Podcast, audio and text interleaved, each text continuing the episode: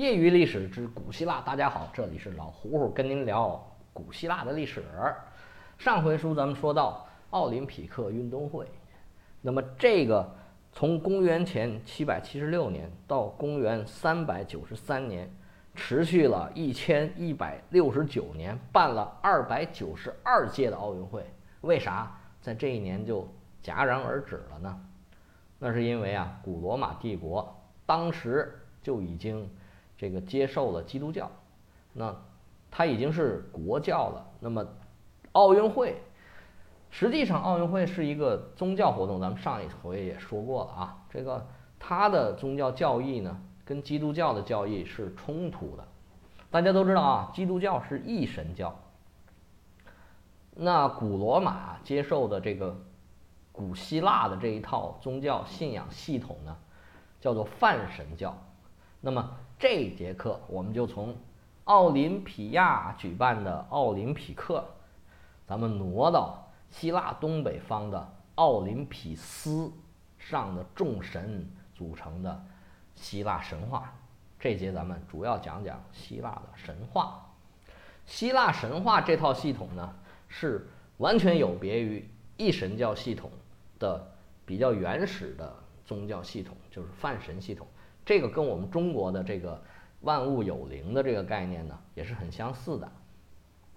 基本上所有的文化、所有的民族发展到一定程度，都会开始这个泛神的崇拜。那这个源于人类的能力的不足和大自然这个力量的巨大。那这人类呢，就源于自己的恐惧与未知。那这也是人的一种心理条件吧，是吧？是一种心理效应，就他把周边的事物就把它神化进行崇拜，就产生的这种泛神的崇拜。那么异神的崇拜呢，是在泛神的基础上，那它是一种更理性化的，呃，带有思辨意味和色彩的这么一种宗教模式，是一种更成熟。更能自洽，也更有感召力的宗教模式，但是它这种宗教呢，就是现在咱们呃世界上比较多的这个基督教和伊斯兰教这种一神的模式呢，它是相对来讲是没有那么宽容的。你可以加入我，但是你如果不加入我，我尤其在古代啊，就是说对呃异教徒会进行圣战，但是之前的这种泛神的。呃，这个崇拜系统呢，它对不是跟自己一样的这种这种崇拜系统的，或者说其他宗教的是比较宽容的。那举个例子，就像罗马呢，他开始自己采用这个泛神系统的时候，他对基督教是宽容的，你可以来我这儿，而且我也甚至允许你少交税啊，不当兵啊。那么我们用其他的条件进行补充。但是呢，一神系统是。不允许这种泛神系统的，他反而在自己并没有掌权的时候，他是对这个泛神系统是很排斥的。呃，包括这个当时的犹太教，那犹太教就是实际上就是呃现在这个基督教和伊斯兰教的来源。他们的冲突最主要的体现在，第一个就是基督教是禁止崇拜除了上帝以外的其他偶像的。第二个，基督教在当时。是禁止崇拜这个有形的偶像，你比如说像宙斯啊、雅典娜呀、阿波罗，它都是有神殿、有神像的。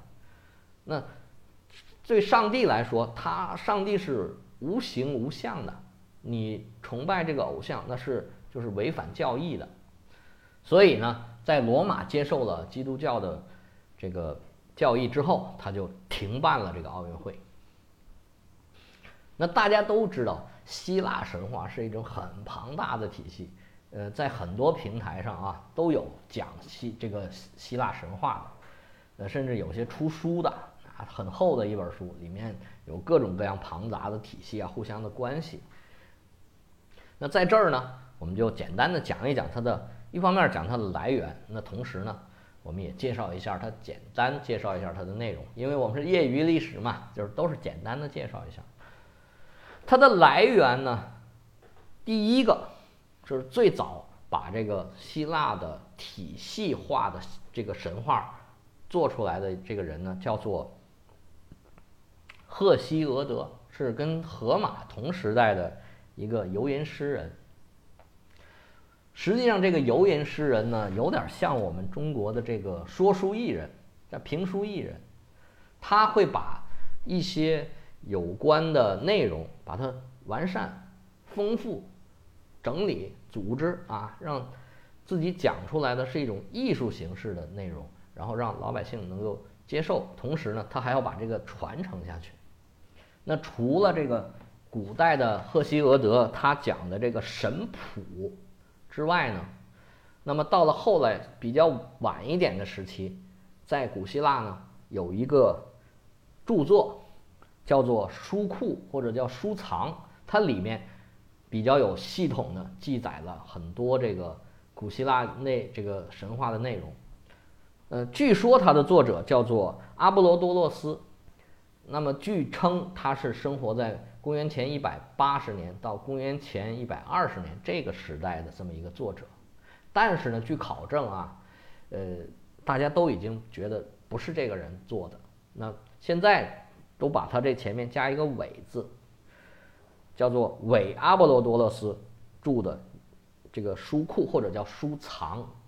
那这个有点像中国也很多委托以前的人，这个古人。啊，著述的一些书，为了让自己的著作能发行嘛，是吧？这个假借大威，那实际上这个书成书于公元二百年以后，是一个呃非常完善的这个神话著作，里面各个系统都已经差不多填满了。那我们现在看到的汉译的这个希腊的神话呢，基本上都是源于。鲁迅先生的弟弟，这个周作人先生，他也是一位大家啊。他对这个希腊神话非常感兴趣，他把这个呃书藏或者叫做书库里面关于希腊神话的这个内容呢，进行了汉译。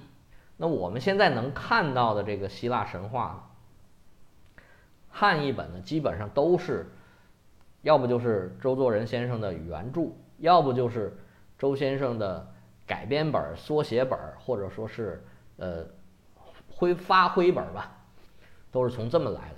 那么这个讲的这个源流，大家可能很多人都看过这个希腊神话，里面的内容啊，真的是跟中国的，尤其跟中国比较早的神话内容比起来，它真的是很有系统的。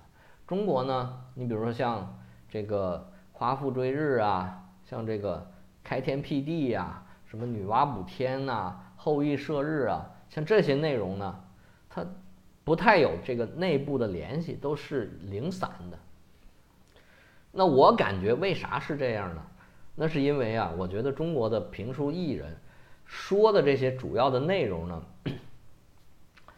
主要是以这个比较晚的全是人的内容为主。你比如说像。什么《西汉演义》《东汉演义》《隋唐演义》呃《岳飞传》呐，什么薛家将啊、杨家将啊，各种评书呢，里面都是人。这个神呢，虽然里面也有这种神神鬼鬼的东西啊，但是神对这个参与的并不太多，不像西方的啊，不是西方，是希腊的这个神话里面的神呢，呃，不光是直接参与了，有的时候甚至是。自己出面去跟着人谈话，甚至为了一己私利去挑动人类发生战争，而且呢自己还进去打，有点像这个《封神演义》。那《封神演义》因为就比较晚了嘛，所以他对中国这个整合呀也没有太大的意义。那所以呢，希腊神话里面的神呢，呃，跟人更像，它不像中国的神呢都是比较脸谱化的，那坏的就是很坏的。好的呢，基本上就没什么缺点。那希腊的神就不是，基本上是很都是跟人差不多，啊，除了有人的呃这个刚强啊、勇敢呐，呃什么勤奋呐、有爱心呐之外，呃，好像很多神呢都有一些自己的优点，有一些缺点。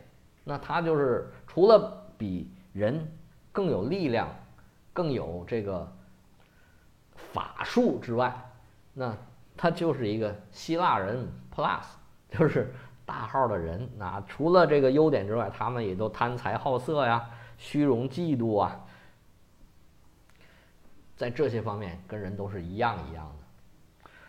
那么我们下边呢，就简单的说一下它这个体系，因为它这个体系实在是太太庞杂了，内内容非常的多。虽然成体系呢，但是我们也不可能就把它整个都讲完。如果都讲完了，就变成一个专门讲希腊神话的故事了。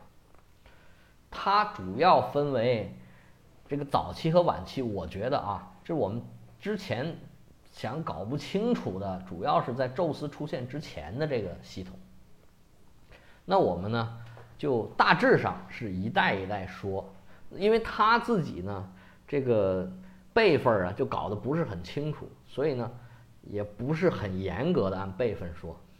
那我们先讲一讲啊，在宙斯之前出现的这么几代，第一代，那神呢就是叫做卡俄斯，那个艺名呢也有叫呃卡亚斯啊，什么卡俄斯。什么卡亚俄呀，这种不同的译名，英文呢，呃，现在来说叫 chaos，c h a o s，其实就是混乱。这个跟中国很像，呃，开头呢就是宇宙是一个大鸡蛋啊，是一个混沌的状态。然后呢，盘古开天辟地，就是它开始也是一个混乱的状态。那么卡俄斯之后有这个盖亚是大地母亲，然后呢？还有乌拉诺斯，乌拉诺斯呢是天空之神，是第一代的神王。那跟他们同时出现的有什么海洋啊、山脉啊等等的这个自然的神。那第一代的最大的神出现之后呢，他们就产生了第二代的神，他们都叫做泰坦。泰坦呢实际上又有两代，那每一代呢有十二个。那第一代的泰坦呢，它最小的一个是第二代的神王，叫做克洛诺斯。他们第一代的泰坦呢，都是乌拉诺斯和盖亚，就是天父和地母所生的这个子女。他们也是负责大自然之间的各种事物的神。那么这些子女呢，呃，他都被这个。第一代的神王天空之神乌拉诺斯呢，都吃到自己的肚子里面去了。那么最后一个就是克洛诺斯，克洛诺斯呢是一个创造和破坏之王，他就是用一些不可描述的手段反抗这个呃乌拉诺斯成功，然后呢乌拉诺斯就飘到天上就不下来了。那这一代的神王就过去了，第二代的神王克洛诺斯。呃，当然他的存在感也不强，他最大的作为就是把他父亲给打败了。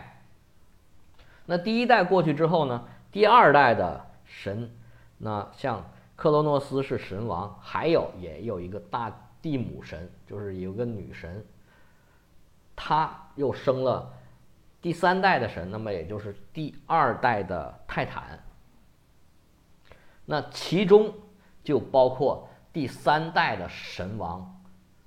那么，就是一直到现在都还在统治希腊神话世界的，就是宙斯。那第二代泰坦里面呢，也都是在分管自然界呀、分管人类社会的方方面面的这个神。其中有一个神，呃，我觉得可以在这里面重点的说一下，那么就是普罗米修斯。普罗米修斯呢，被称为是人类的始祖。他把这个火倒给了人间，为了人类做了非常巨大的贡献。但是后来呢，被宙斯，呃，进行很严厉的惩罚，把他拴在那个山上，让老鹰每天把这个他的内脏都给吃了。第二天又长出来，第三天这是让第第二天长出来又吃，然后第三天又长出来又吃，反反复的吃，然后就是让他受这种苦。那实际上呢，这个宙斯呢，跟普罗米修斯呢。在某种程度上来讲，他们是一辈儿的，所以说虽然他没有宙斯厉害，但是他也是很厉害的。我们就拿这个例子啊，给大家捋一捋这个辈分。那我们先说宙斯，宙斯是很根红苗正的，他是第一代的神王和第一代的神后所生的第二代神王和第二代神后所生的，明白这意思没有？就是呃，老皇帝和老皇后生了皇帝和皇后，那皇帝和皇后就生了宙斯。那普罗米修斯这边呢就复杂一些了，他的父亲还好说，他的父亲实际上就是宙斯的父亲的哥哥。那宙斯的爷爷不是把他父亲他们这十二个兄弟全给吃了吗？那他是第一个被吃的。这普罗米修斯的父亲是他们这些老大第一个被吃，然后最后一个出来的，等于说是呃，宙斯的父亲把他的父把他父亲的父亲给击败以后，那么从他的肚子里面出来的那第一个出生呢，就是普罗米修斯的父亲。那从父亲这边来说。那么，相当于普罗米修斯就是宙斯的伯伯的儿子，但是母亲那边就复杂一点了。在母亲这边呢，普罗米修斯的母亲是宙斯的父亲的弟弟，啊，不对不对，不是弟弟，是哥哥。